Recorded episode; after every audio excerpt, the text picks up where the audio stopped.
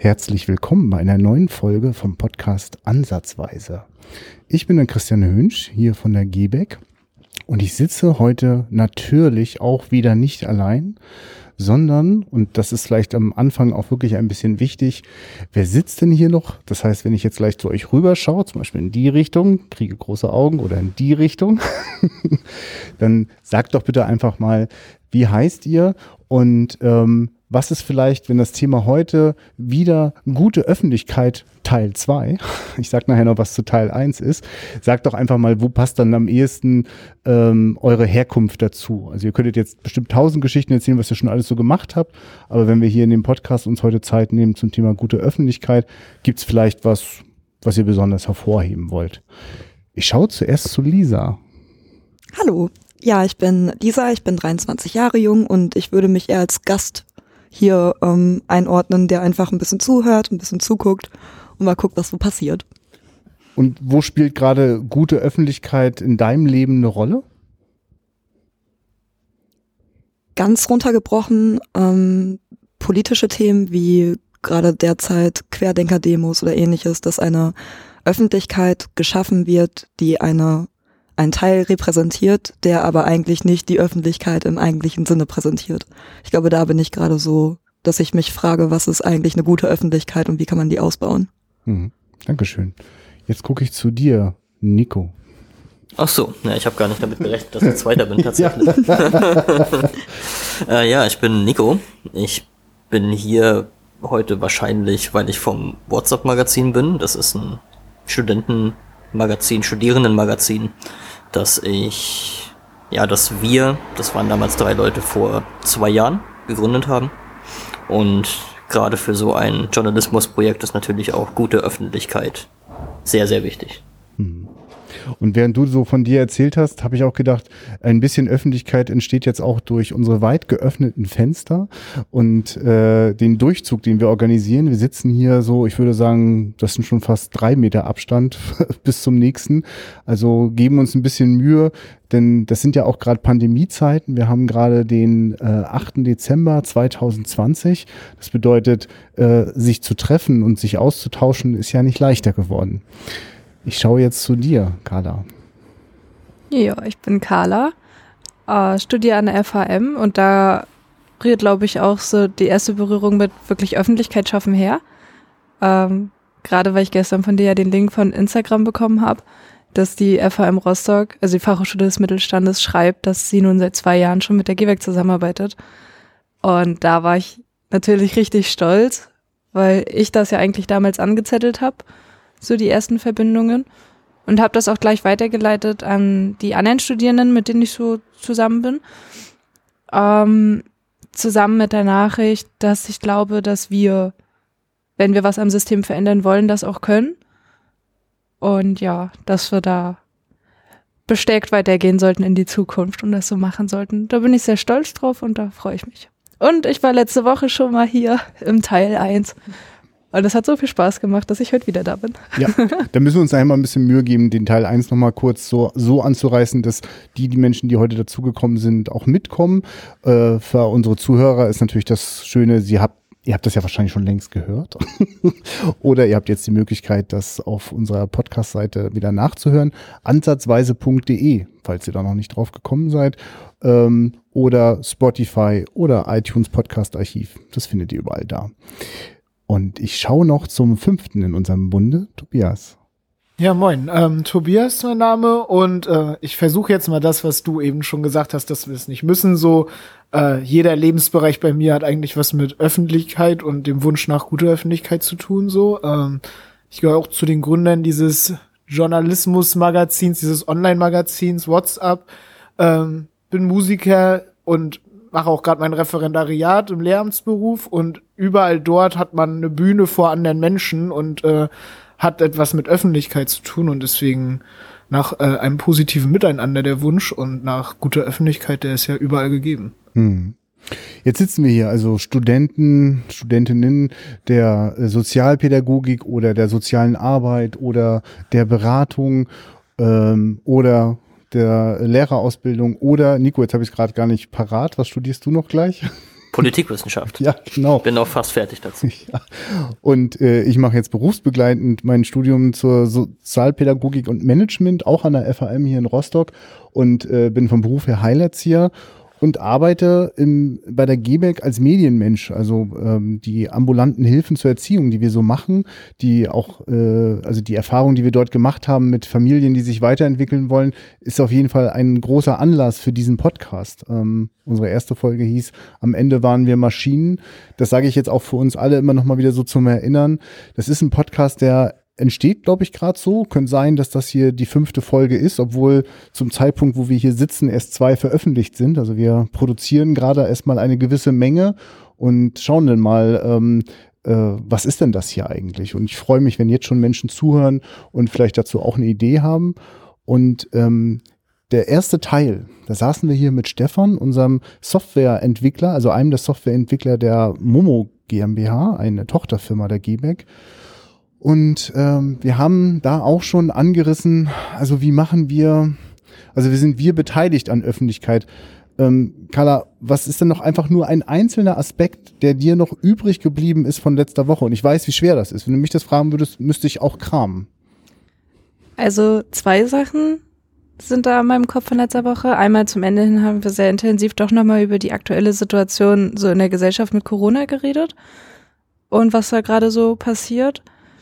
Ähm, und tatsächlich haben wir auch über, ja, ich sag mal, stille Momente, über die man sich im Nachhinein ärgert, wenn man nichts gesagt hat. Also wenn man in dem Moment keine Öffentlichkeit sozusagen geschaffen hat. Ähm, und dass ich das ja genau andersrum betrachtet hatte, nämlich dass ich mich eher ärgere, wenn ich was sage, dass es dann nicht genug ist. Und dass das letzte Woche, also das war so fest in meinem Weltbild verankert, so von, also von mir in meinem Selbstbild ja eigentlich. Und das wird letzte Woche total umgedreht im Studium und damit habe ich gerade sehr zu kämpfen und deswegen äh, überlege ich auch seit einer Woche ganz schön intensiv an den letzten Podcast immer. Hm. Also Carla, danke. Also besser könnte ich das jetzt überhaupt nicht mehr auf den Punkt bringen. Ich glaube, das war für mich auch die Quintessenz und hätte es gar nicht so klar formulieren können wie du gerade. Ähm, ich kann sagen, ich sitze ja auch mit großer Neugier und wünsche mir sehr, dass wir das mal ausprobieren, dass so äh, jeder von uns, und ich nehme mich niemals aus, äh, nochmal so guckt, was sind denn eigentlich nochmal so Momente, wo hätte ich gern was gesagt und konnte es nicht, weil wir vermuten immer mehr in der Arbeit mit den Familien, entdecken wir, dass das oft die, eigentlich, das sind so die richtig spannenden Stellen, also die, die auch im ersten Moment gar nicht angenehm sind anzugucken, aber wir teilen uns das hier und gucken gemeinsam an die Stellen, wo was nicht so klappte, wie wir uns das wirklich gewünscht hätten und wie wir es auch bestimmt in unser Konzept geschrieben haben oder Menschen es jeden Tag auf dem Kalenderblatt lesen, da ist ja nochmal irgendwas, das es nicht so einfach macht.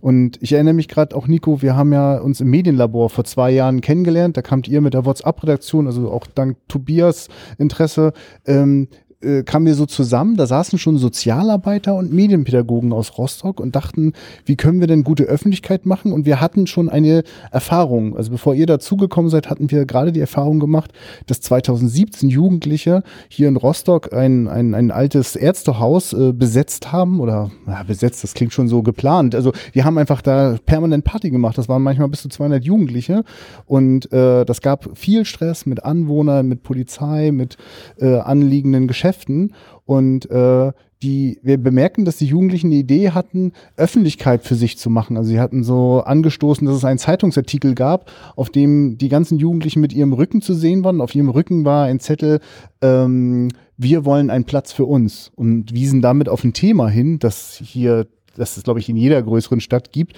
Also, dass wir sozusagen, wir wachsen hier in dieser Stadt Rostock und äh, haben aus dem Blick verloren, dass junge Menschen hier Freiräume brauchen, bei denen Erwachsene nicht das Sagen haben. Ganz schön schwer geworden hier in Rostock und deswegen passte das so, dass es das gibt.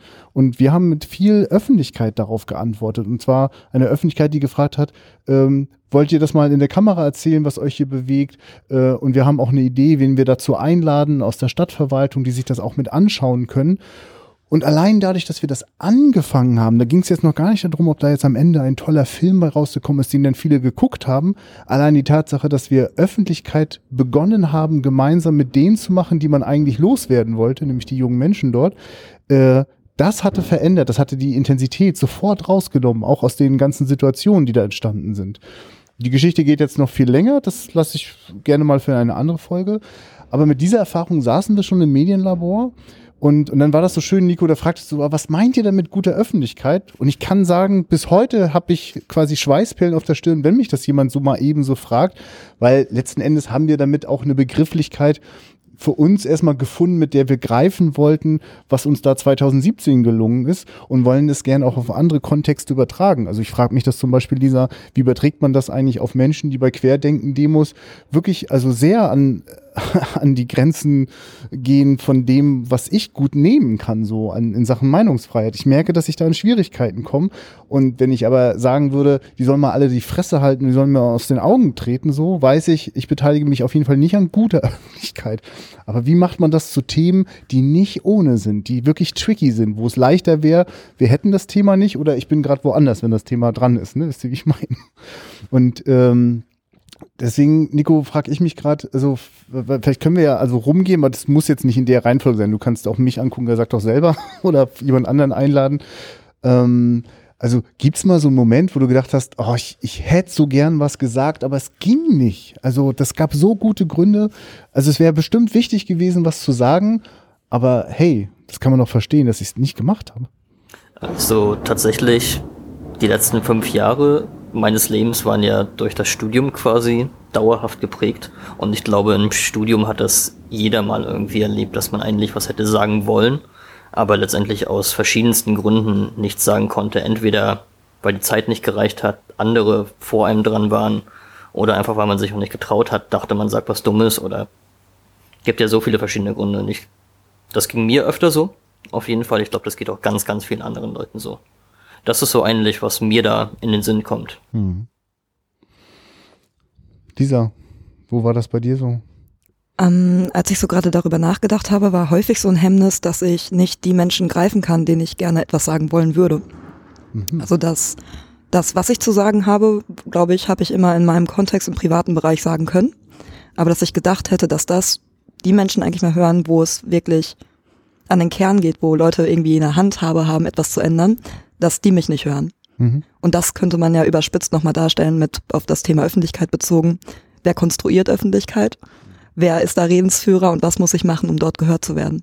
Und ich glaube, das könnte man verallgemeinern, verallgemeinern mit, ich fühle mich nicht gehört, weil ich nicht derjenige bin, der halt am Ende das Sagen hat. Mhm. Ich lass mal noch mal ein bisschen wirken und gucke jetzt einfach rüber zu Tobias.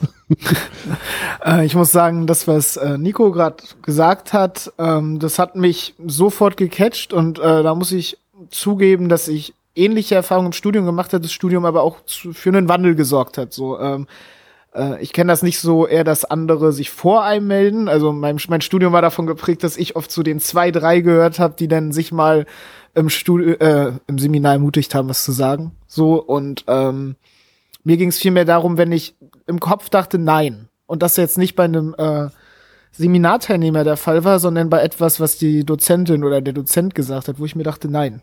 Das ist äh, nicht das, was ich denke, ähm, dass ich mir oft dachte, das, das sagst du jetzt besser nicht. Du lehnst dich da mit deiner Meinung jetzt nicht zu weit aus dem Fenster. Du bist, behältst sie lieber für dich. Du tauschst dich mit Freunden zum Beispiel darüber aus, in diesem privaten Kontext, aber bist jetzt still.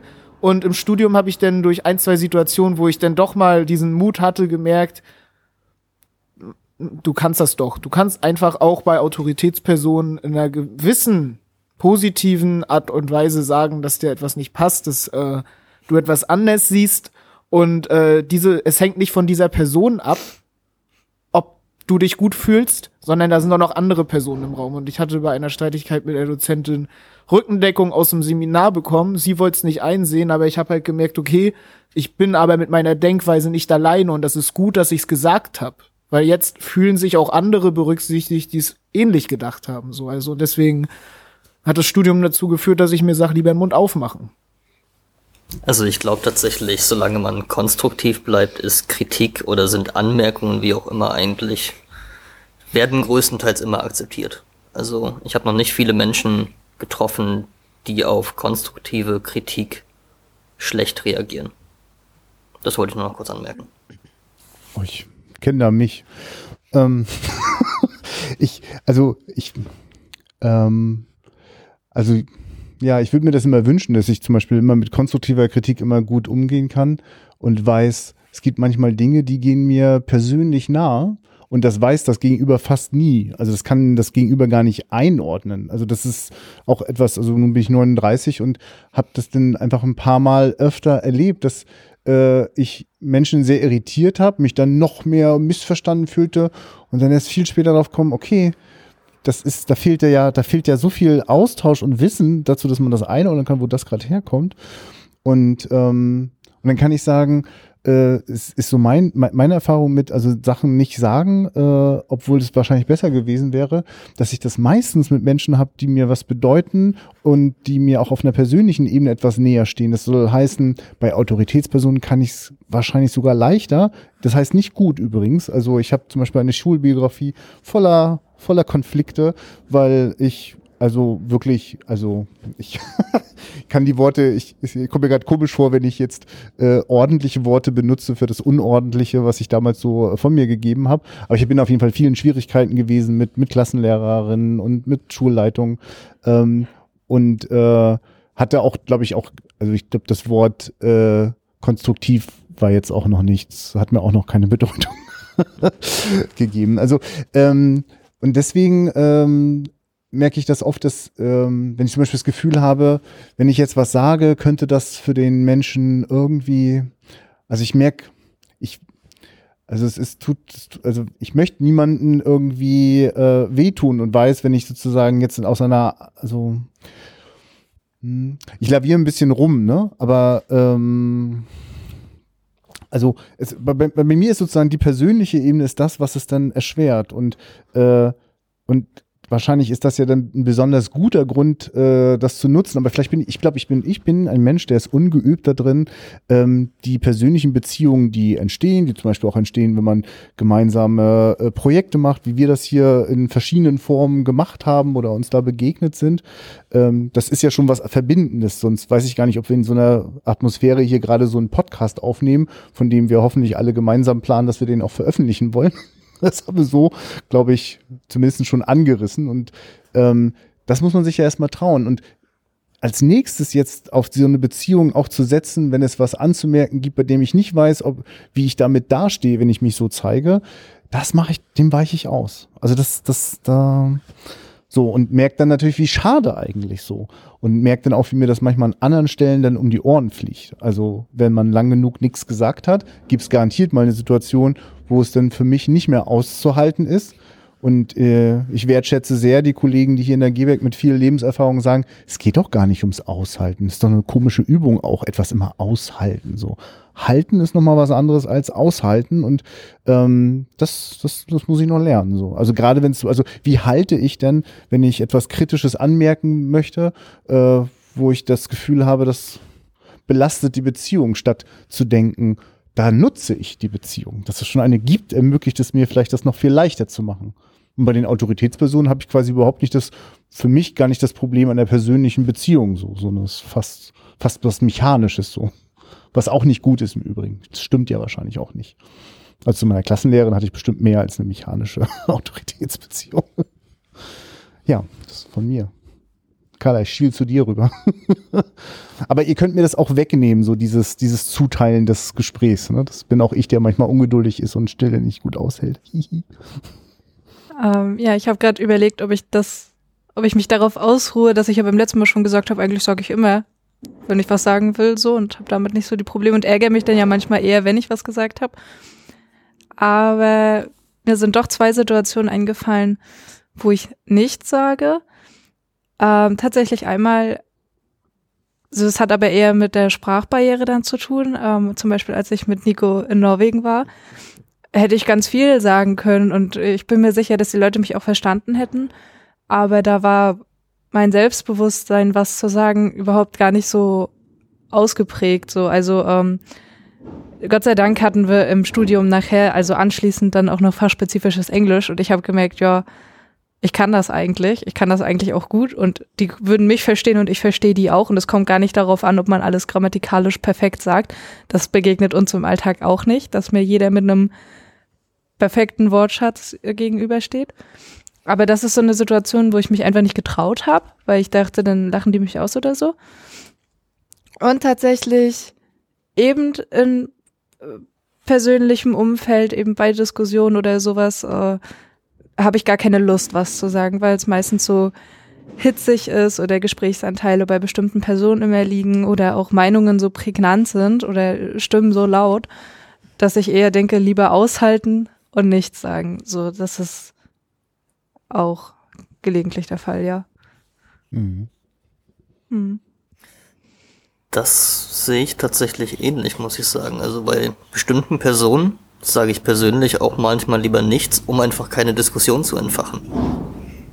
Ja. Einfach weil ich denke, dass diese Diskussion dann entweder für mich zu anstrengend wird oder halt einfach in eine Richtung führt, die ich nicht gut finde. Ich würde noch mal ganz kurz auf dieses, diesen Einwurf von dir was sagen mit dem äh, konstruktiv. Ich fand es nämlich äh, irgendwo wichtig, dass es mich verwundert hat. Ähm, ich glaube, dass konstruktive Kritik sehr wohl auf Unverständnis stößen kann. Das ist immer eine, eine Sache vom Individuum. So, wenn ich Kritik also generell nicht empfänglich bin, das, weil ich Kritik nicht als nützlich ansehe, als, als Mensch, dann kann ja so konstruktiv sein, wie sie will, dann, dann kommt sie bei mir nicht an. Dann habe ich irgendwo eine Mauer, eine Barriere und sag Danke, aber nein, danke. Und dann bin ich trotzdem eingeschnappt, auch wenn es konstruktiv ist. Ich glaube, was das auflösen kann, ist, also Konstruktivität ist ultra wichtig, aber dass es auch eine Positivität gibt. Ne? Also, dass es in der Kommunikation nicht auf ein Aber-Du hinausläuft, wenn man Kritik ausübt, sondern ähm, dass man eine Alternative aufzeigt. Das, was Christian auch schon äh, angedeutet hat. Also die, diese Mischung aus Konstruktivität und wie teile ich es mit. Und da kann ich auch von, von, von meiner Seite aus immer wieder sagen, ich glaube, durch unseren gesellschaftlichen Kontext, wie Gesellschaft heutzutage funktioniert, Ne, wir alle kennen das noch, wie auf Facebook zum Beispiel miteinander kommuniziert wird, was wir in den Nachrichten sehen, wie Menschen miteinander kommunizieren.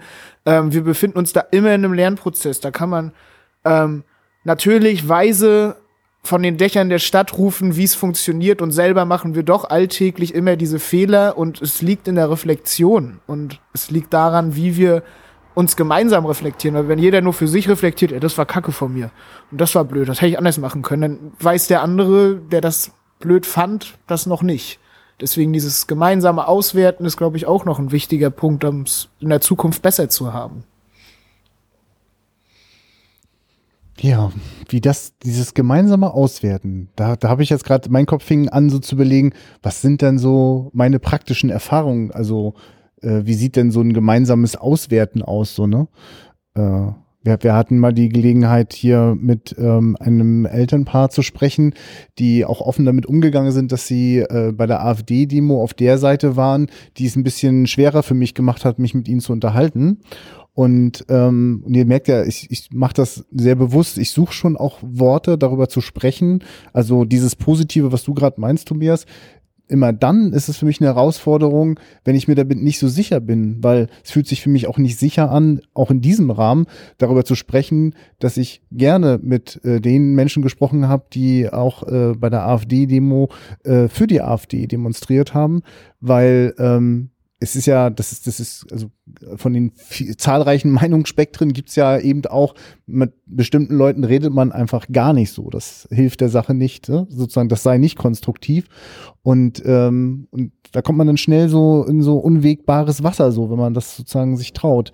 Ähm, also ich, ich wollte das gerade noch mal so reinschmeißen, so dieses, also ähm, da war dann so ein Gedanke, wie wäre denn das, wenn sozusagen die Demonstrationsteilnehmer der einen und der anderen Seite, ähm, wenn die sich danach noch mal zum Grillen treffen würden, so und noch mal Gelegenheit hätten zum Auswerten, so.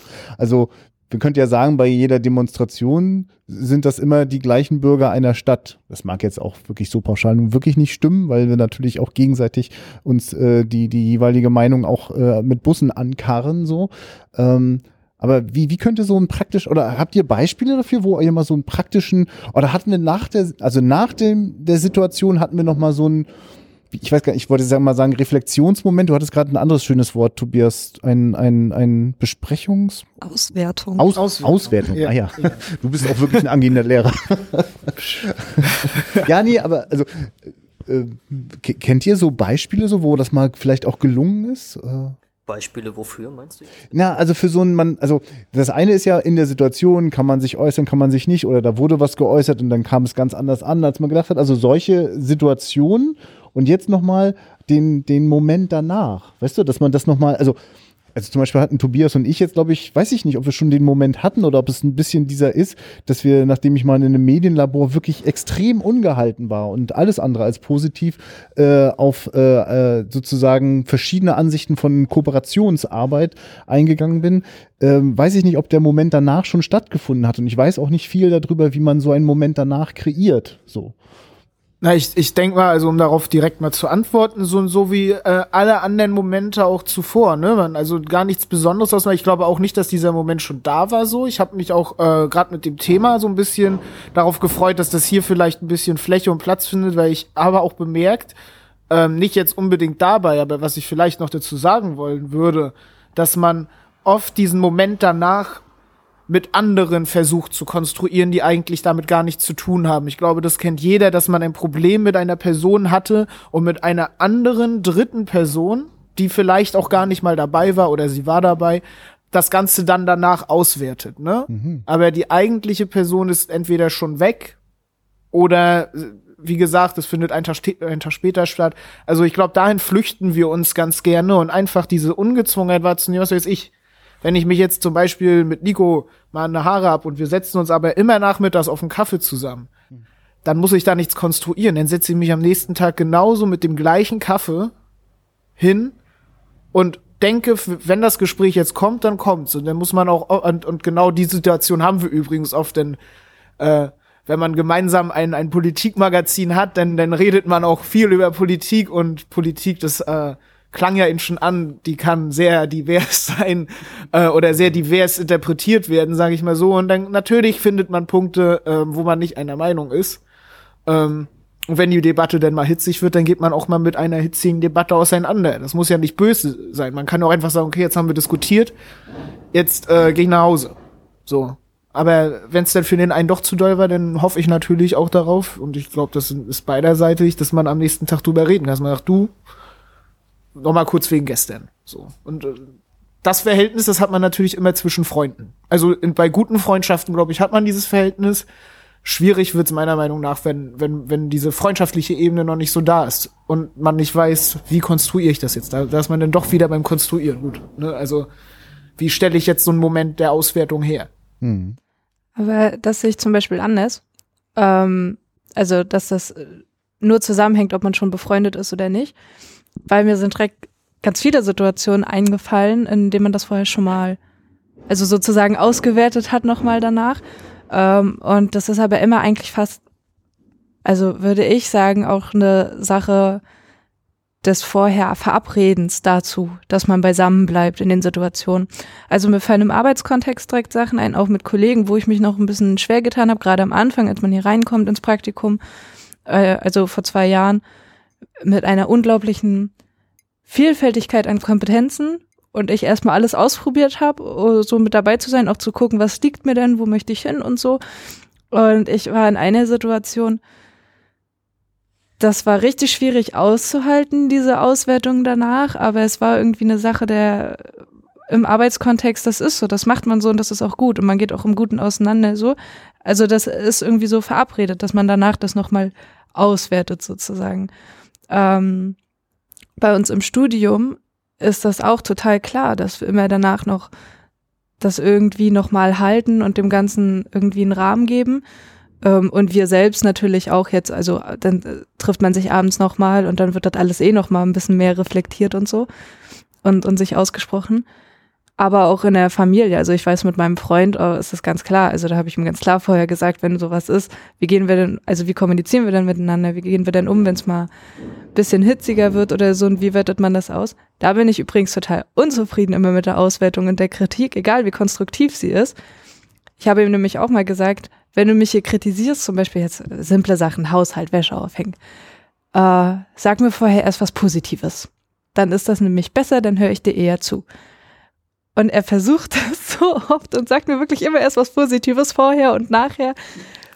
Es ist mir trotzdem, es ist mir so egal. Ich bin dann so, warum sagst du das jetzt schon wieder? Das stimmt doch gar nicht. Du kritisierst mich hier, weil du sagst, ich kann das hier nicht. Also das fasse ich in keinster Weise gut auf. Und das sage ich ihm auch danach. Und er ist schon ganz verzweifelt. Ich sag schon immer was Positives und trotzdem bist du wütend, dass ich dich hier kritisiere. Aber auch da kann man es auswerten. Ähm, vielleicht sind gerade, ich weiß nicht, es gibt auch Situationen, wo man sich danach einfach mehr aus dem Weg geht. Aber das hat, glaube ich, nicht mit Freundschaften zusammen zu tun. Vielleicht auch nicht vorher mit Verabredungen, aber es gibt halt die Auswertung und das aus dem Weg gehen danach. Und da weiß ich nicht, ob man pauschalisieren kann, womit das zusammenhängt. Wovon man sich scheut oder nicht scheut oder so. Nicht, dass das von einem Faktor abhängt. Ich glaube, genau. Das hat mit ganz, ganz vielen Faktoren zu tun. Und ich glaube auch, dass es was, also das ist nicht das, was Tobi vorhin sagen wollte, dass das nur von der Freundschaft abhängt. Ich glaube, das ist so ein Faktor, der damit reinspielt, weil man sieht sich natürlich öfter, wenn man befreundet ist. Und dann hat man natürlich auch mehr Gelegenheiten, das auszuwerten. Ja, vielleicht auch eine Sache, wie man auseinandergeht in Momenten, um sich danach nochmal zusammenzufinden und auszuwerten.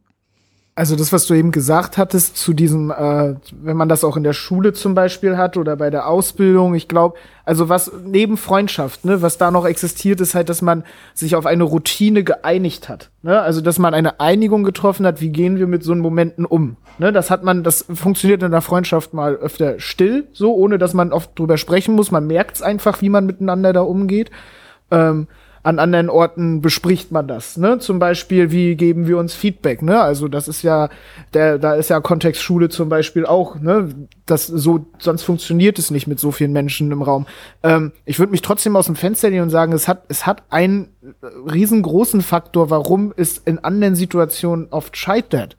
Also wenn wir in einem Konflikt sind mit einem Menschen, zu dem wir keine Routine haben, zu dem wir keine persönliche, lange geübte äh, Ebene aufgebaut haben. Und äh, ich glaube, das ist unsere ganz persönliche Angst als Individuen, als Menschen, ähm, erneut in eine Konfliktsituation zu geraten. Weil meistens, da kommt das Sprichwort ins Spiel, an einem Streit ist niemals einer alleine schuld. Und nach einem Streit wissen oft alle Parteien ganz genau, an was für Aspekten sie dann schuld waren. So, weil man kriegt sich ja oft selber reflektiert. Und dann noch mal in die Konfrontation zu gehen mit dem Wissen, was man selber falsch gemacht hat, glaube ich, ist schon ein Faktor, dass man es oft halt meidet. So, weil man, weil man um seine eigenen Fehler weiß und man will sie nicht besprechen. Vielleicht gehst du da ein bisschen zu sehr von dir selber aus. Nein. was, was, soll er denn sonst machen? Was machst also, du denn ja, jetzt? Klar, das ist völlig richtig, aber ich glaube nicht, dass sich jeder Mensch nach einem Streit oder nach einer Diskussion selber reflektiert. Ich habe ja nicht gesagt jeder, ich habe ja nicht verallgemeinert, ich habe gesagt, es ist ein großer Faktor und ich gehe sozusagen vom Gegenteil von mir aus, weil ich das Gegenteil gelernt habe. So, wenn noch eine Konfrontation möglich ist, weil irgendwas ungeklärt bleibt, dann bin ich mittlerweile habe ich gelernt, äh, dahin zu gehen zu sagen, dann reden wir halt nochmal drüber und dann reden wir nochmal drüber und meinetwegen reden wir nächste Woche dann nochmal drüber. So, da kenne ich auch mittlerweile zum Leidwesen mancher um mich herum, die das noch nicht so können aus meiner Sicht. Ne? Aus meiner Sicht ist das was Positives. Ähm, denen geht das teilweise dann auch schon auf den Sack, wenn ich nochmal rauskomme und sage, aber es ist noch nicht geklärt und ich würde es gern klären. Und diese Auswertung, die steht noch aus und die möchte ich haben. Ich meinte nur, ich kann es gut aus dem Grund verstehen, dass man seine eigenen Fehler halt ähm, nach dem Streit oft selber reflektiert und weiß, dass man dann aus Scheu einer erneuten Konfrontation aus dem Weg geht. Ich glaube, da spielt unsere menschliche Psyche und der gesunde Egoismus des Menschen eine Rolle. So. Also das in uns Wohnende. Die intrinsische Motivation sozusagen nicht nochmals verletzt zu werden.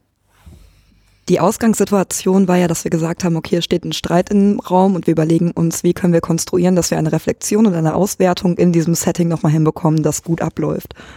Um, ähm, und ich glaube, so rausgehört zu haben bei vielen Dingen, die gesagt wurden, ist das ja immer so eine Selbstwahrnehmung, die ich in diesem Gespräch reinbringen muss. Und ich glaube auch, egal in welchem Kontext, ob es jetzt ist, dass man in der Uni irgendwas etabliert hat, ob man im Freundeskreis was etabliert hat, muss man für sich selber eine Streit- oder Gesprächskultur etablieren, wo man weiß, okay, ich beruhe mich jetzt auf mich und nicht, wir machen das so in der Gruppe, sondern was ist mir wichtig, was ich sage, wo ich mich nicht gehört fühle, was eben auch schon Thema war.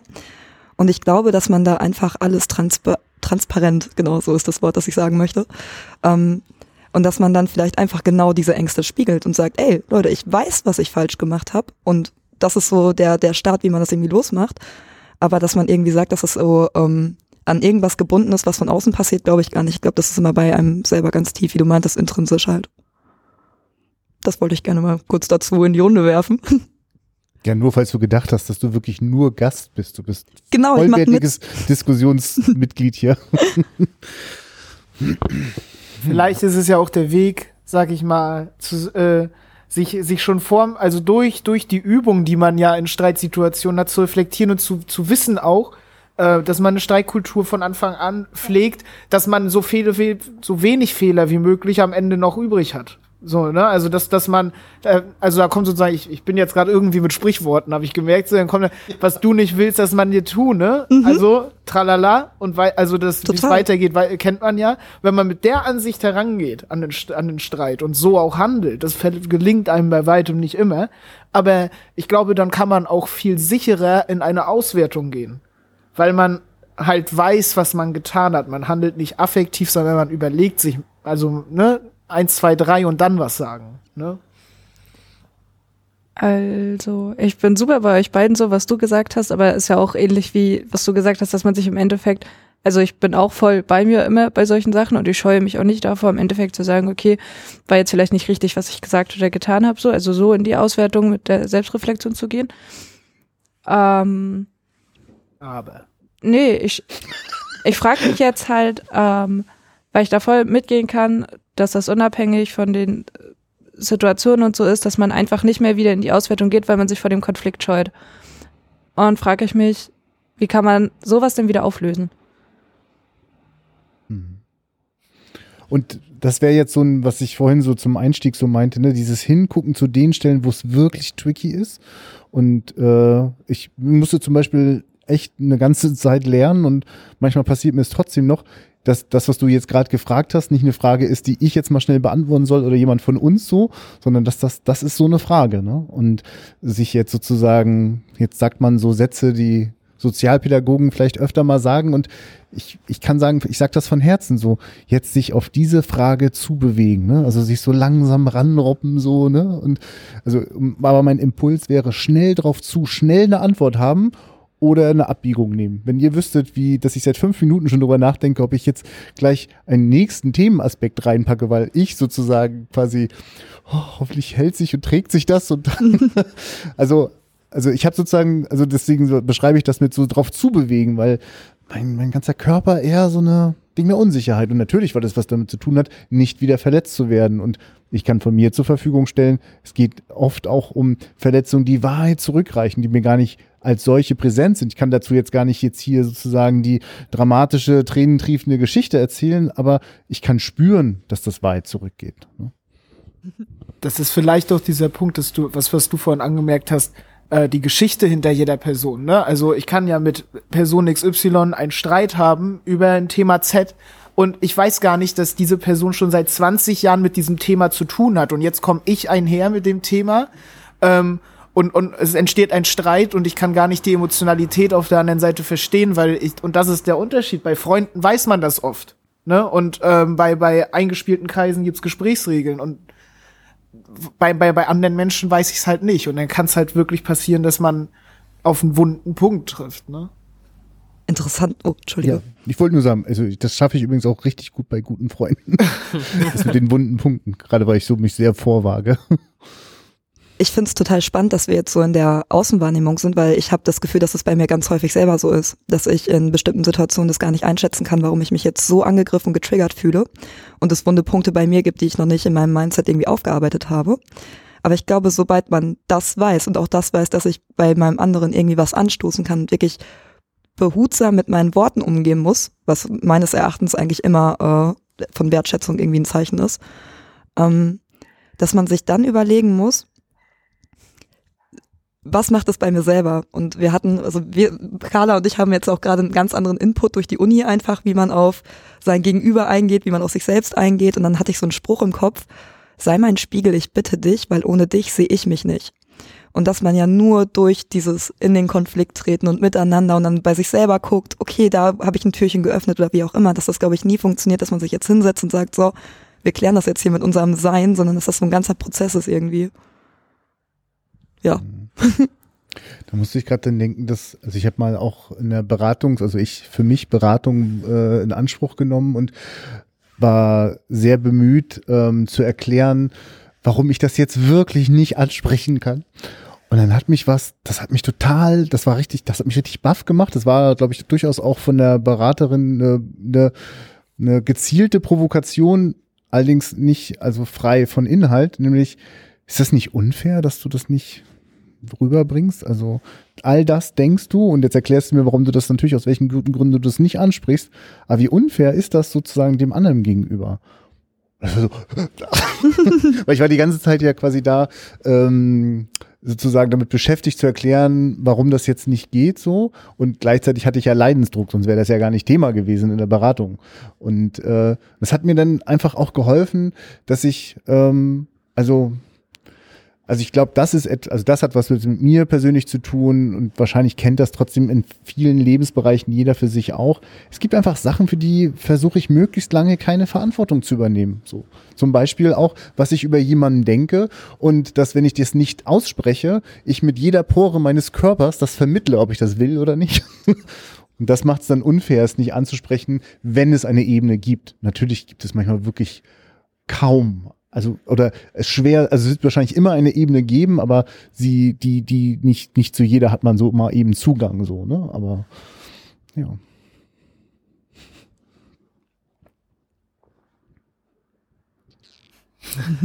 Stille. ich habe, also ich äh, gebe mir ganz viel Mühe, das zu nehmen, so.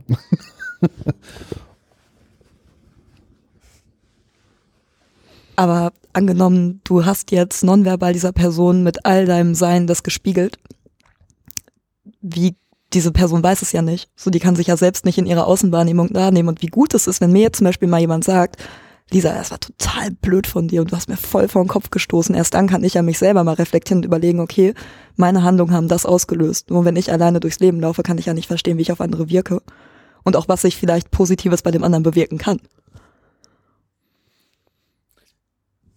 Ich habe ich, ich das was du gesagt hast oder das was jetzt gerade im Gespräch ist, das ist nur so, also das erinnert mich gerade so krass an an eine Situation, der ich so oft äh, begegne, äh, wenn wenn ich irgendwie jemand was mitteilen will, ne, weil weil ich finde es spannend und ich möchte und mir ist irgendwas passiert und ich möchte es mitteilen so. Und ich bin da gerade so richtig euphorisch. Und äh, dann merke ich bei der Person, die sagt ja, erzähl mal aber ist irgendwo abwesend oder zeigt mir so, ja, erzähl, aber mach schnell so nach dem Motto, ne? Also das so in meinen Augen ist es so ein bisschen so Interesse heucheln oder so, also anstatt man mir einfach sagt, nee, jetzt nicht so, ne, dann dann wäre ja auch gut und dann merke ich immer, wenn die wenn wenn ich dann sag, das stört mich gerade. Ne, das ist in so vielen mit verschiedenen Personen mir schon passiert, dass wenn ich sage, das stört mich, ähm, dann sagen wird oft gesagt, dann erzähl jetzt einfach und ich kann das nicht ich kann das denn nicht erzählen, weil ich war vorher so euphorisch und habe mich so auf diese Situation gefreut, es zu erzählen und war da so richtig so, ja. Und dann passiert vorher so ein Moment, der das so runterdrückt und dann wird mir gesagt, ja, jetzt erzähl einfach. Das ist nicht die Situation, die ich mir gewünscht habe. Ich weiß nicht warum, aber ich kann es jetzt nicht erzählen. Ich will jetzt innerlich nicht mehr. So, ich habe da denn so eine, ist die Schleuse zu und es will nicht mehr aus mir raussprudeln. Und ich, also, ich krieg mich da selber kaum reflektiert, warum das so ist. Und deswegen stelle ich es mir so schwer vor, das der anderen Person den Klatsch zu machen, weil dann kommt natürlich diese Frage, ja, warum erzählst du es mir denn jetzt nicht? Und ich kann da einfach nur sagen, ich weiß es nicht, ich, es geht nicht, ich will einfach nicht mehr und ich weiß nicht, warum ich nicht will. Super spannend. So. Aber das kennt, also verstehe ich voll die Situation. Aber für mich ist das voll logisch, dass ich das denn nicht erzählen will. Hatte letztens gerade das wieder. Willst du es jetzt noch sagen? Nö. Das war aber eher, ja, es war auch ein bisschen negativ behaftet, aber aber ich äh, wollte, also in dem Moment, du, du hast ja, wie du schon gesagt, du bist da voll euphorisch für, du, du, du brennst dafür, willst das und das noch rüberbringen und jeder soll dir zuhören in dem Moment, du willst das teilen, das soll ankommen. Und wenn dann einer sagt, ja, mach jetzt fix oder hm, ich kann gerade nicht oder so. Du willst so eine Bühne, so mit allem drum und dran und kriegst so ein Holzbrett. Ja, es wird, wo, wird na, also so. Und dann hast du ja die Möglichkeit, das so abgeschwächt einmal zu erzählen und die Pointe geht verloren, sondern dann sagst du, ist jetzt auch egal. Mhm. Und dann bist du traurig. Das ist ja aber wirklich völlig normal eigentlich, oder? Ich meine, wenn man etwas erzählt und naja, der oder die andere interessiert sich gar nicht dafür. Wo besteht dann noch der Sinn darin, das zu erzählen? Ja, man will es ja trotzdem, also man hat ja vorher eine ne, ne Motivation gehabt, es zu erzählen. Und dann Vorher sagt du eine die Person, ja. dann sagt die Person ja, dann erzähl's mir jetzt, ich bin jetzt offen dafür. Also die Situation, du hast dich erklärt und die Situation hat sich geändert. Und trotzdem, also es ist so ein innerer Clash auch so. Aber man man hat immer ist noch. ja auch nicht gegen eine Wand zu reden. Nee, das ist ja nicht der Fall. Hast du mich falsch verstanden. Die Person sagt ja dann auch, also es kommt ja denn die Offenheit doch noch, die man sich gewünscht hat. Ne? Also es ist dieser innere Clash zwischen, ich will's ja eigentlich immer noch loswerden. Es ist ja immer noch hier drin und es will ja jetzt auch raus und jetzt wurde mir auch noch mal gesagt, jetzt erzähl schon. Und diesen, nee, jetzt nicht mehr. Und, und dieser innere Zwist, so, den man, ich bin auch wirklich nur drauf gekommen mit diesem, klar, ist normal. Und ich glaube, ich hätte jetzt auch vorne diesen Satz ranhängen können, so diesen, das kennt ihr alle. So, das, das passiert jedem. Aber trotzdem, wenn mir denn die Frage entgegenkommt, wieso erzählst du es mir jetzt nicht? Ich habe nie die Antwort. Ich habe nie die äh, objektive, wo, wo man nicht nachvollziehen kann, wo die Person, ach so, deswegen, okay, dann nicht. Hab ich nicht. Ich kann einfach nur sagen, weiß ich jetzt nicht, ich will's jetzt nicht mehr. So. Womit wir beim Thema RIT werden. Ich gerade so in meinem Kopf und dachte, okay, wir sind hier nicht in Beratung, deswegen bin ich jetzt hier schön leise. Ich, aber vielleicht stellt ihr mal zur Verfügung, weil ich kenne das ja, wenn man gerade bei bestimmten Themen richtig tief eingestiegen ist. Also ich glaube auch unsere Zuhörer ahnen gerade, dass äh, Lisa und Carla irgendwie gemeinsam was studieren und dass das gerade zu irgendwie was passt. Erzählt doch mal kurz. Also, ihr müsst ihr, ne, also dass man nur ahnen kann, wo das mit zusammenhängt. Ähm, RET ist eine Beratungsmethode, wo es darum geht, das Irrationale komplett, äh, das, das Rationale zu nehmen, das Irrationale rauszunehmen. Genau, und Oder das umgedreht. umzudrehen zum genau, Rationalen. also das ähm, einfach sozusagen Spiegel vors Gesicht halten, das Irrationale in dieser Denkweise sehr, sehr direkt zu spiegeln. So, darum geht es. Genau. Und in dem Moment würde es jetzt passen, ich nehme das jetzt einfach kurz raus, weil wir uns kennen und ich glaube, dass du das aushältst, wenn ich dir das jetzt äh, entgegenbringe.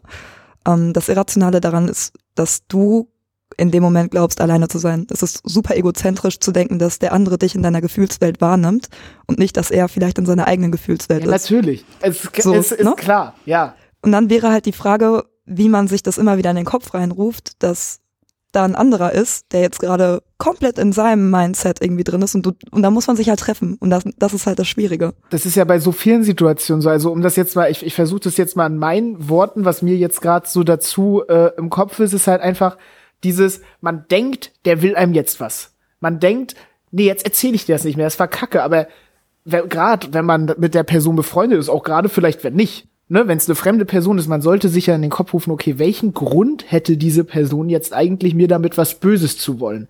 Und wenn man sich das vor Augen führt, dann würde man ja nie so reagieren, so nach dem Motto, nee, jetzt erzähle ich dir das nicht mehr. So, aber das mit affektivem Handeln in eine Schublade zu kriegen und diese Schublade noch zu schließen, ist, glaube ich, richtig, richtig schwer, sich bei jeder Handlung, die man aus, der Reak äh, aus, aus dem Reflex heraus trifft, zu sagen, Wusa, die Person will mir bestimmt gar nichts Böses, die hat ihre eigenen Gründe, ihren eigenen Background und deswegen lasse ich das jetzt erstmal äh, da, wo es ist und reagiere dann nicht drauf. Wenn wir das als Menschen könnten, ich glaube, denn, also können wir aber nicht, ne? Und also, also können wir in bestimmten Situationen können wir aber niemals immer. Wir können halt nur dran arbeiten und ich glaube, ne, Genau, äh, genau. und, und, und Offenheit geben. Ne? Und dann schließt sich sozusagen auch irgendwo dieser Kreis zu, denn, denn, denn geht auch das Verabreden für ein Gespräch danach schon wieder viel einfacher, wenn man sich diese Offenheit schenkt. So. Und auch dieses Zerbrechliche, dass du sagst, ey, ich fühle mich gerade nicht gesehen von dir, ich fühle mich verletzt, dass ich etwas so Tolles erlebt habe und du willst dir das nicht anhören? Natürlich macht man dann zu und sagt erstmal, okay, anscheinend bin ich nicht wichtig. Jetzt haben wir Ganz ganz doll erklärt, was du vorhin schon gesagt hast, transparent sein. Total, genau. Ja. Schön. Ich würde da nur mal ganz kurz einwerfen wollen. Also ich habe jetzt mal ein paar Minuten lang nachgedacht, aber mir ist bei mir persönlich keine Situation eingefallen, in der ich jemandem was erzählen wollte und der Gegenüber hat mir gesagt, nee, das will ich jetzt nicht hören. Also weiß ich nicht, ob ich damit jetzt alleine hier dastehe, aber das ist mir Also diese Form so, der glaube ich. Transparenz begegnet mir nicht auch passiert. nicht so oft, Nico. Das, also ich würde denken, es gab solche Situationen ohne die Transparenz des Gegenübers. Weißt du, wie ich meine? Also, dass ich jemandem was erzählt habe, aber das Gegenüber mir nicht zur Verfügung gestellt hat. Ich war auf Durchzug.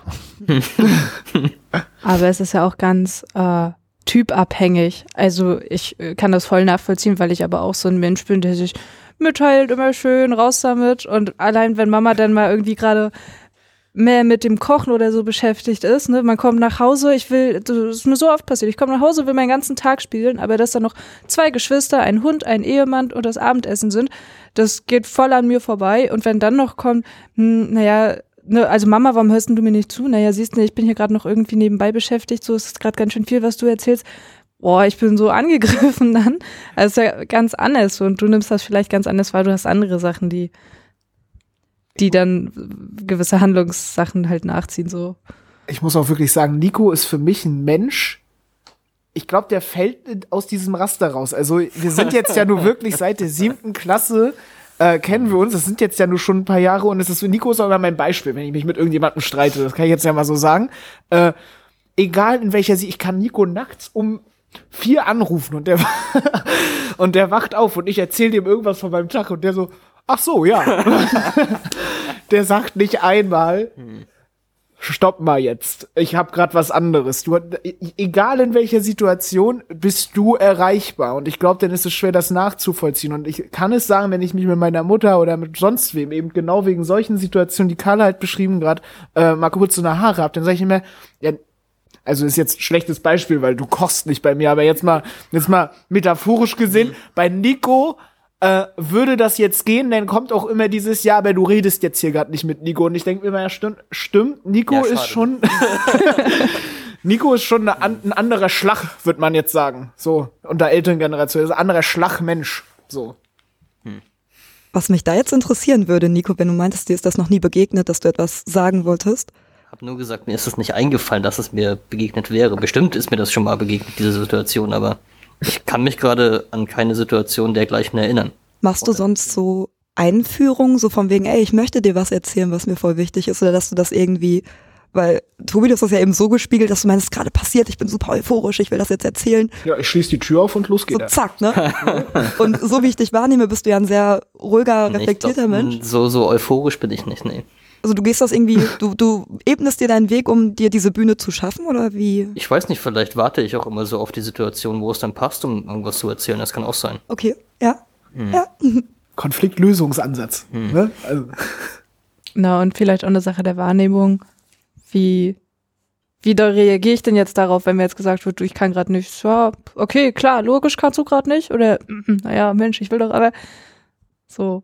Ja klar, alles ein Mindset, ne? Hm ich muss auch sagen, dass das entgegengesetzte Mindset ist ja das Ungesunde teilweise in Beziehungen, dass man sich selber nicht zurücknimmt, ne? Sondern dieses, dieses so reinbringt, dieses, okay, ich bin jetzt kurz wichtig, so, äh, äh, das ist auch eine Seite, die schätze ich jetzt nicht gerade an mir. Die, da, da kann ich verstehen, wenn da, wenn sich jemand auf den Schlips getreten fühlt, weil er sich so denkt, jetzt hack ich mir hier fast den Finger. Ich bleib bei dieser Koch Kochmetapher. und jetzt kommst du mir mit deinem Mist noch an, so, dass man, dass man sich nicht merkt in diesem Moment. Also es ist ja schon ein, ein Moment, der zu Streit führen kann, ne? Also der Zünd, Zündstoff bietet, so, ne? Also deswegen habe ich eben auch Konfliktlösungsansatz gesagt zu dem, was Nico meinte, sich so rausnehmen. Das ist eine Charaktereigenschaft, die kann man auch ruhig lernen, wenn man sie nicht hat, ne? Weil ich glaube, dadurch geht man auch Konflikten aus dem Weg, ne? Und nimmt sich, man, ich glaube nicht, dass man sich dabei so weit zurücknehmen muss, dass es einem nicht gut tut. Also ich glaube, man fühlt sich trotzdem gut, wenn man mal öfter daran denkt, okay, ich warte auf den gegebenen Anlass. So. Aber ich glaube nicht, dass du jetzt sagst, okay, das ist jetzt eine Eigenschaft an mir, die kann ich nachvollziehen, das nicht so cool ist irgendwie, das mag ich auch nicht, das will ich auch ändern, deswegen muss ich jetzt einen neuen Charakter entwickeln. So, also ich habe da eher so eine Bewältigungsstrategie für mich gefunden. Für die anderen. Ja, also, na, auch für mich. Also zum einen verstehe ich das, also, ne, so wie du schon sagst, man geht das durch und okay, man versteht das irgendwie auch. Und äh, wenn ich dann zu meinem Umfeld gehe, ob das nun mein Freund ist, meine Familie oder wenn ich bei Nico bin, weil auch ich weiß, das ist ja nicht selbstverständlich, dass Nico da die ganze Zeit zuhört.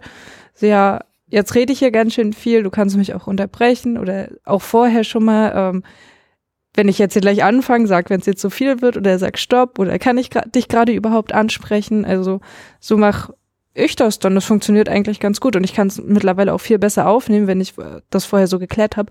Wenn mir dann gesagt wird, du, ich brauche gerade noch einen Moment, ne, das ist gerade ganz schön viel, dann kann ich das viel, viel besser annehmen für mich. So. Ich, ich glaube, es ist eine Mischung zwischen beidem. Ne, weil dieses, also den Charakter neu erfinden, ne, also das meinte ich gar nicht. Ich meinte, ich, ich wollte eher sagen, äh, dass, dass man versucht, sich, äh, sich in die andere Person hineinzuversetzen und sein Handeln ein bisschen mehr äh, von anderen und ein bisschen weniger von sich selbst abhängig werden lässt. Das hat jetzt nichts für mich mit Charakterverändern zu tun, sondern einfach mit Rücksichtnahme. Ne? Also, dass man, äh, man wird jetzt sagen, so im Slang so, merk dich mal, dass man sich selber mal merkt, ne, also, und eigentlich heißt es ja, dass man die anderen bemerkt, ne, und daraufhin sich selber reflektiert in seinem Handeln. Und ich glaube, es ist eine Mischung dazwischen, dass man auf der einen Seite ähm, bevor man aus sich heraussprudelt, guckt, ist der Zeitpunkt angemessen. Und wenn man sich in der anderen Position befindet, auf der anderen Seite des Tisches, dass man dann halt auch mal sagt, in einem ruhig, in ruhiger Art und Weise, jetzt ist gerade, ne, komm mal kurz runter, ich habe jetzt gerade zu tun, können wir das nachher machen? Ich glaube, wenn beide Seiten sich hier mit Verständnis gegenübertreten, der eine für die Beschäftigung des anderen und der, der gerade beschäftigt ist, für das Aussprudeln des einen, wenn beide sich mit gegenseitigem Verständnis äh, entgegenstehen, so dann kommt es vielleicht nicht zu, zu Gefühlsausbrüchen und zu, zu Streit. Ja, genau. Ne? So, das, das, das ist halt dieses, man merkt sich gegenseitig. Das kann schwerfallen, wenn man gerade irgendwie was Geiles erlebt hat und man will sich mitteilen, ne? Und ja, und das, also, das meine ich ja auch, ne? Und, und selbst wenn man dann ganz viel redet, dass man dann, also ich halt zum Beispiel oft zwischendurch inne und sagt dann, huh, ich rede ja gerade ganz schön viel. So, ist das irgendwie noch okay oder soll ich kurz aufhören oder so? Das ist ja auch dieses, dass man es dann merkt. Ja, ja. Ich nehme jetzt auch erstmal ein Spekulatius und ähm, ja. Erstmal ein Kloster.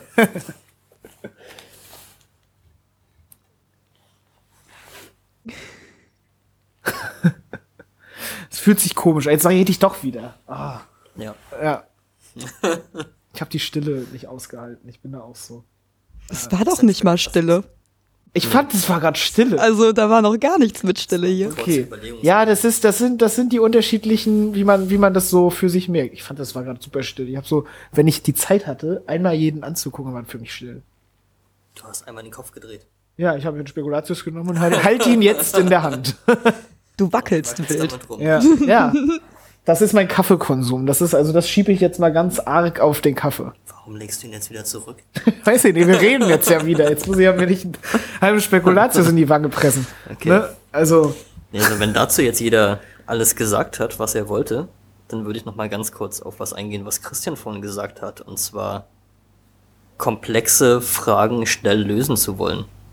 Das fand ich sehr, sehr interessant. Das ähm, ist, glaube ich, so ein Bedürfnis von vielen Menschen, denke ich mal, dass man halt sehr, sehr komplexe Dinge halt wirklich ja möglichst schnell lösen möchte, natürlich.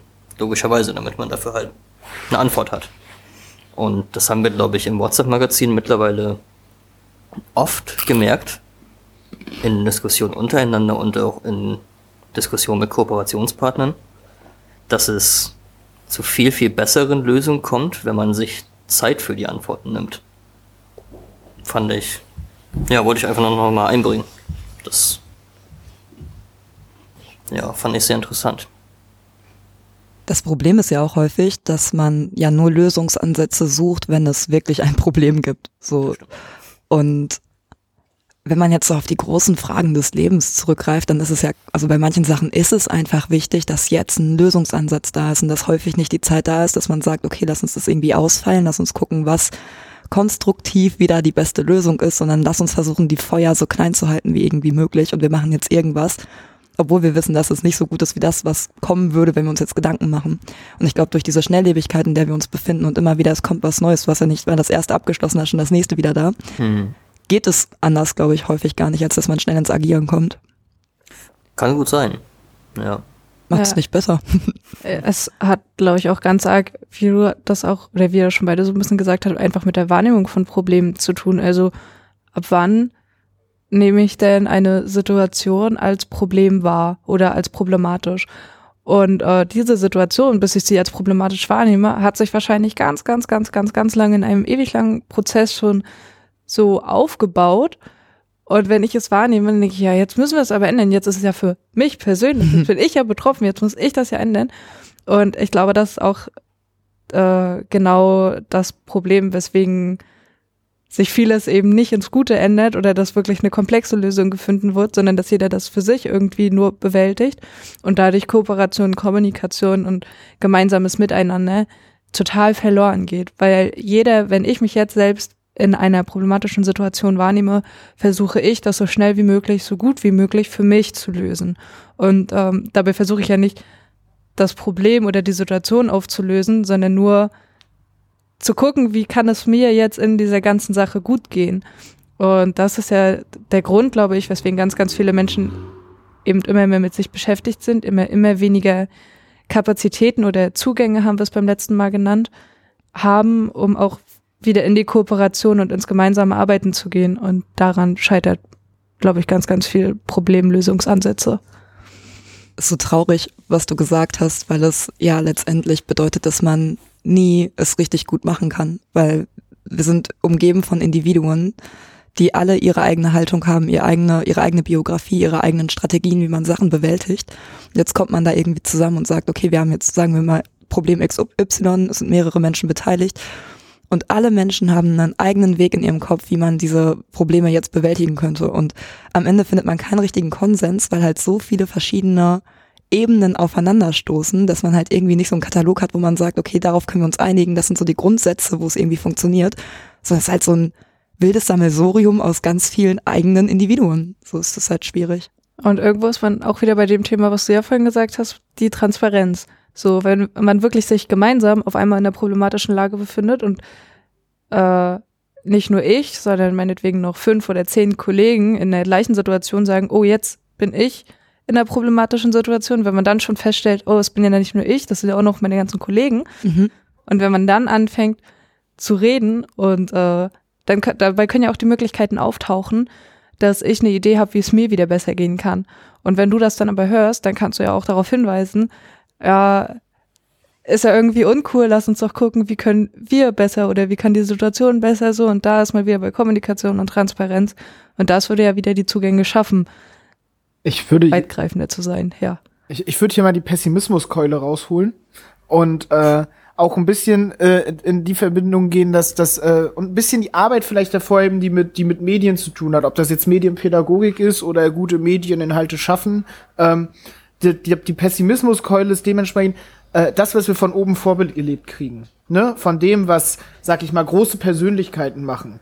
Äh, das ist genau das Gegenteil von dem, was du gerade beschrieben hast. Ne? Also gucken wir uns Krisen an. Als, äh, als Corona kam, waren das erste nicht, wie, wie kriegen wir das jetzt gemeinsam hin? Gucken wir mal. Da war das, dessen Schuld ist das. Aus Amerika geht der Finger Richtung China. Hier in Deutschland geht der Finger aus der Bevölkerung Richtung oben und nach links und rechts und oben und unten. Man, man sieht schon wieder gar nicht, wie viele Finger eigentlich auf andere Leute zeigen. Gleich ist beim Klimawandel. Ne? Die haben zu spät reagiert, der labert Käse. Du hast immer dieses nicht mit, wir stecken in einer Krise gemeinsam. Aber wir nehmen uns so wahr, als würde der in seiner Krise stecken, ich stecke in meiner, weil meine Meinung ist halt eine andere. Ne?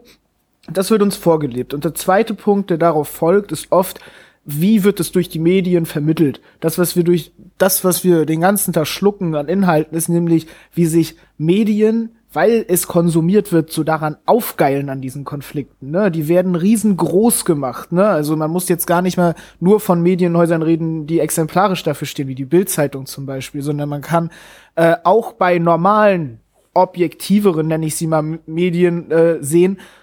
Klar, die machen daraus jetzt nicht so ein Riesenspektakel, aber sie reden trotzdem darüber und sie reden weniger über Gutes, sondern immer mehr über das, wo etwas nicht funktioniert, wo ein Konflikt eskaliert, anstatt dass eine Lösung erarbeitet wird.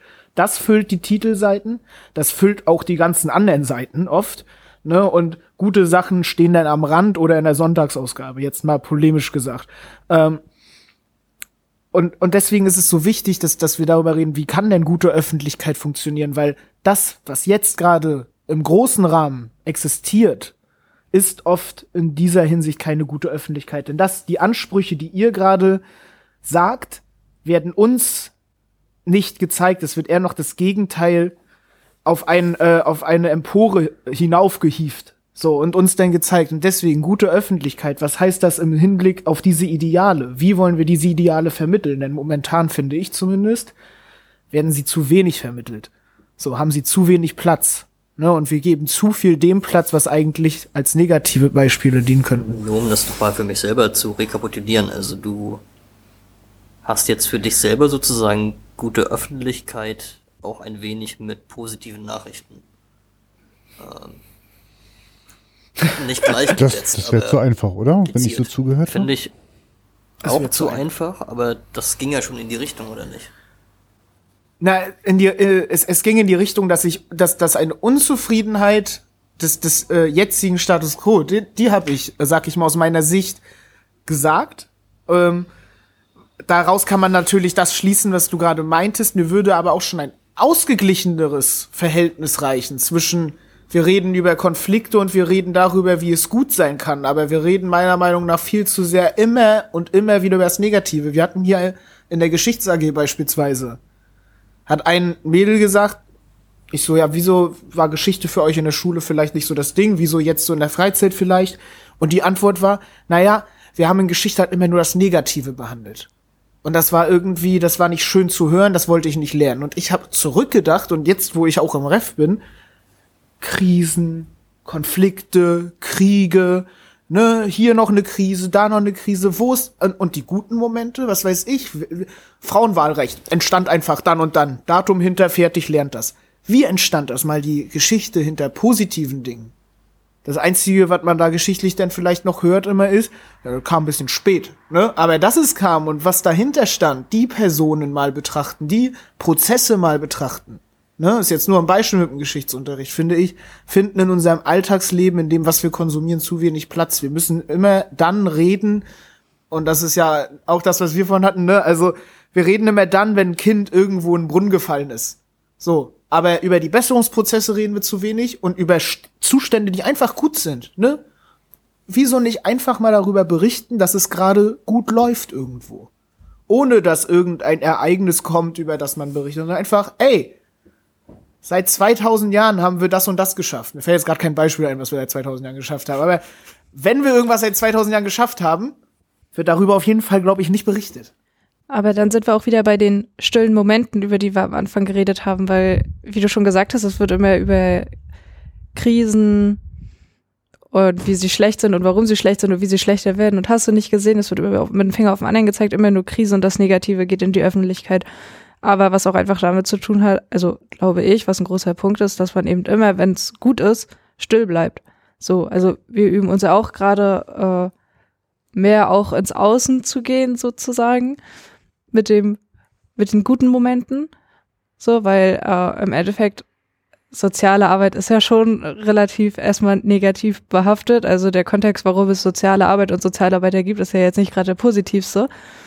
Ähm, und dann mit guten Momenten zu arbeiten, ist, glaube ich, ist eine Herausforderung, aber meistens bleiben die Menschen mit dem im guten Grad still. So, weil jetzt ist es ja schön.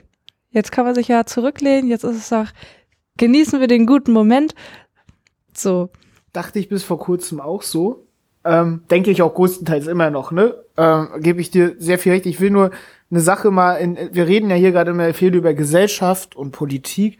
Und mal einen anderen Aspekt, aber ich glaube, das Publikum für positive Inhalte wäre da. Weil gucken wir uns mal moderne Sachen an, die jetzt gerade in sind. Instagram, TikTok, ne? Was wird da, ge also jetzt, wir gucken uns jetzt mal nicht die Fanseite von irgendeiner Partei an, ne? Die konzentrieren sich dann natürlich wieder größtenteils auf Krisen. Was wird denn da sonst gepostet? Positive Momente, ne? Schöne Bilder, teilweise gefaked, damit sie schön aussehen. Das ist schon wieder eine ganz andere Baustelle, was vielleicht die Gefahr an sowas ist. Aber die Leute stellen positive Momente, schöne Bilder, ne? Geiles Essen in den Mittelpunkt, ne? Ähm, und nichts Krise. Da kriegen die Likes für und äh, Aufmerksamkeit dafür, dass sie etwas Schönes mit anderen Menschen teilen. Und wenn wir diesen Effekt auch auf gesellschaftliche Diskussionen und Debatten lenken könnten, dann wäre das, glaube ich, schon etwas. Finde ich super schwierig, dass du das sagst, weil ähm, du bist der Mensch, der deinen Content bestimmt. Du musst dir nicht Essensbilder angucken. Du kannst bestimmen, was für ein Content und was für eine Bubble du dich bewegst. Beispielsweise habe ich noch nie so viel feministischen, politischen Content bekommen, weil ich bestimmen kann, ey, ich möchte davon was hören, ich möchte die hören, ich möchte diese Gruppierung hören. Und ich glaube, dass es da viel mehr darum geht, dass es nicht darum geht, die Medien ballern uns mit negativen äh, Schlagzeilen, sondern ich bin dafür verantwortlich, dass ich gucke, dass ich meinen Content, den ich für mein Leben brauche, mir selber aneigne. Ich lasse mir das ja nicht vor die Nase setzen und akzeptiere das dann einfach. Sondern wir sind mündige Menschen, die in der Lage sind, sich das selbst zu gestalten. Jetzt ist aber das Problem, jetzt wird ein bisschen philosophisch, was ich von Anfang an schon gedacht habe, was ist nicht nur gute oder schlechte Öffentlichkeit, was ist generell Öffentlichkeit? Ein Mensch hat 150 Leute in seinem Umfeld, die er gut überblicken kann, mit denen er sozialisieren kann, mit denen er irgendwie im Kontakt steht und da seine eigene Bubble er, er schafft. So, jetzt sind aber viele Menschen da, die ihre 150 Menschen haben. Wir kommen nicht mehr ansatzweise darauf, dass wir eine gemeinsame Bubble erstellen. So, mehr kann ich dazu nicht sagen, weil das ist so das Grundproblem, was ich so betrachte. Ja.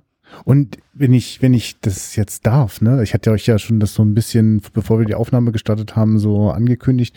Ich schiel denn so auf die Uhr und Oh. wir haben, wir haben eine gute Stunde, waren wir beisammen und jetzt ist ja was passiert. Ich war kurz draußen, kam ein Anruf, komme wieder rein und merke, oh ja, wir werden wohl noch das Thema Öffentlichkeit in Teil drei, vier, fünf und sechs ausarbeiten können. Also wegen mir kann das gerne weitergehen. Ich habe jetzt auch bei dem, was jetzt gerade auch von dir nochmal kam, dieser gedacht, das mit den Bubbles, wenn wir jetzt auch wieder beim nächsten Mal Stefan oder jemand anderen von der Momo GmbH mit dabei haben, also die, die sehr genau wissen, wie das technisch funktioniert, wie die Algorithmen diese Bubbles ja auch quasi für die kreieren, die gedacht haben, ja, man kann doch das eh nicht beeinflussen, ich nehme das, wie es kommt. Und ich bin auch ganz dankbar, dass mir hier was angeboten wird.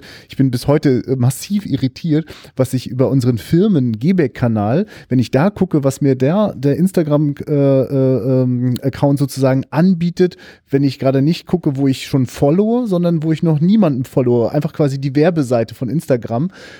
Also da fehlen die feminin, äh, feministischen äh, Inhalte, sondern da geht's richtig zur Sache mit Oberflächen äh, derbster und es ist- das ist richtig so, ach so, das gibt's auch noch. Ist wie so eine Erinnerung daran, ne, dass man sich tatsächlich ja in den Blasen immer so bewegt. Aber ich fand das gerade schön, dass das sozusagen immer wieder, wir kommen, Menschen kommen immer wieder an den gleichen Punkt scheinbar. Aber das lasse ich jetzt gerne als offene These. Ich beanspruche jetzt nicht hier noch den, den, das letzte Statement, sondern als offene These. Also wir Menschen werden vielleicht immer wieder auf unsere eigene Verantwortung zurückgeworfen. Und äh, und da haben wir natürlich große Herausforderungen, wenn uns Algorithmen sozusagen es uns auch wirklich ein bisschen gemütlich machen. So, ne? Kriegen wir hin, dass wir einfach nur noch eine kleine Schlussblitzlichtrunde machen, dass hier einfach jeder noch kurz zu Wort gekommen ist. Ich kann sagen, danke, weil ansatzweise als Podcast-Titel äh, ist, glaube ich, so eine kleine Idee von. Also, wenn im Ansatz schon so ein bisschen, so eine kleine Weise schon drinsteckt, dann fühlt sich das für mich so an, ein bisschen weniger ohnmächtig an gegenüber den Dingen, die manchmal auch wirklich eine große, ja, was soll ich denn da tun? Ja, naja, den Ansatz, den probiere ich gerne hier. Ja, also das mit den Bubbles fand ich gerade noch mal richtig cool und habe auch überlegt, ja, äh, sicherlich gibt es so die Algorithmen, die dafür sorgen, dass wir auch immer schön da drinnen bleiben ne, und dass uns das auch gefällt. Ich musste sofort an Buch denken oder Hörbuch oder auf jeden Fall kennen ganz viele Marc-Uwe Kling, die Känguru-Chroniken und der hat ja jetzt auch Quality Land und jetzt Quality Land 2 und da geht es ja auch genau darum, dass, dass jede und da ja wirklich verschärft nur in seiner eigenen Welt, da geht es nicht mehr um 150 Personen, sondern jeder ist nur richtig doll bei sich. Ähm, da musste ich gerade denken und aber auch darüber nachdenken, dass ich es liebe, wenn ich woanders bin, zu gucken, oh ja, lass, mach mal irgendwie Musik bei YouTube an oder was guckt der denn da bei Instagram oder so. Einfach weil ich von meinen Sachen immer so, ja, so unzufrieden bin. Immer so, wenn ich dann auf Instagram gucke oder auf YouTube, was machst du jetzt für Musik an? Du hörst ja immer das Gleiche, aber auch nicht auf die Idee komme, wie ich was Neues machen kann und deswegen eher immer zu anderen Leuten gehe und total offen bin für so eine Sachen aber auch merke, wie ich in dieser Offenheit manchmal an meine Grenzen stoße. Also ein super spannendes Thema. Reden wir dann in Teil 3, 4 und 5 drüber. ähm, ja, es hat mir ansonsten heute echt wieder viel Spaß gemacht und mir ist etwas kalt. Aber dafür komplett virenfrei, immerhin. Ich würde noch mal also vielleicht für meinen Schlusssatz so darauf eingehen, was du eben noch gesagt hattest mit den Bubbles. Ähm, ich sehe es problematisch an, dass halt diese Bubbles, was du meintest, dass ich mir aussuche, in welche Richtung ich gucken kann. Ne? Das haben Zeitungen nicht.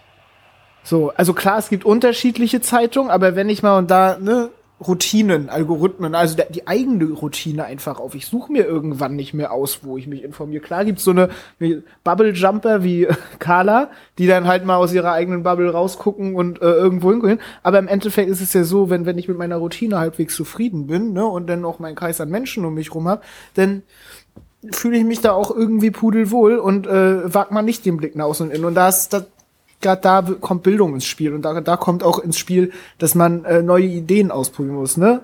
Äh, Erstmal ansetzen, so, um das nochmal anzuwählen. Also ich fand auch die äh, Runde ziemlich cool. Ich finde es unglaublich, wie wir von äh, äh, wie können wir äh, Sprache und äh, Beziehung auf der persönlichen Ebene äh, im Guten haben, auf einmal doch noch auf diese Öffentlichkeitsebene gekommen sind, wie wir, also auf diese Meta-Ebene, auf diese Ebene darüber, keine Ahnung. Und äh, äh, habe auch schon ja ganz vergessen, wie wir das geschafft haben, aber ich finde es cool, dass wir es geschafft Kannst haben. Kannst du jetzt nachhören? So, ja, genau, ich kann es nachhören. Ähm, und äh, würde mich natürlich freuen auf, auf eine Fortsetzung, weil alleine dieses Thema, glaube ich, da kann man alleine zu Hause super viel drüber philosophieren. Da können wir hier zu fünft oder zu zweit oder zu dritt super lange philosophieren. Das ist ein Thema, das ist endlos, weil jeder macht jeden Tag neue Erfahrungen, wo er sich dann schwer denkt, irgendwann denke ich mir wahrscheinlich wieder, ja, in diesem Podcast, da kann er sagen, jetzt mache ich mir hier so ein Notizbuch. So, jetzt schreibe ich mir schon wieder meine Erfahrungen auf. So. Ähm, das ist, das ist äh, ein Schatz, ne, dass man, dass man darüber spricht, weil sonst spricht man halt nicht drüber, weil das so ein Riesenthema ist. Ich glaube, wenn man da mal kurz in den eigenen Gedankenaustausch mit sich selbst geht, hört man viel zu früh wieder auf, weil dieses Thema einfach so endlos ist. Und wenn man jetzt eine Stunde Zeit hat, darüber zu reden, ne, dann, äh, dann nimmt man sich die auch mal.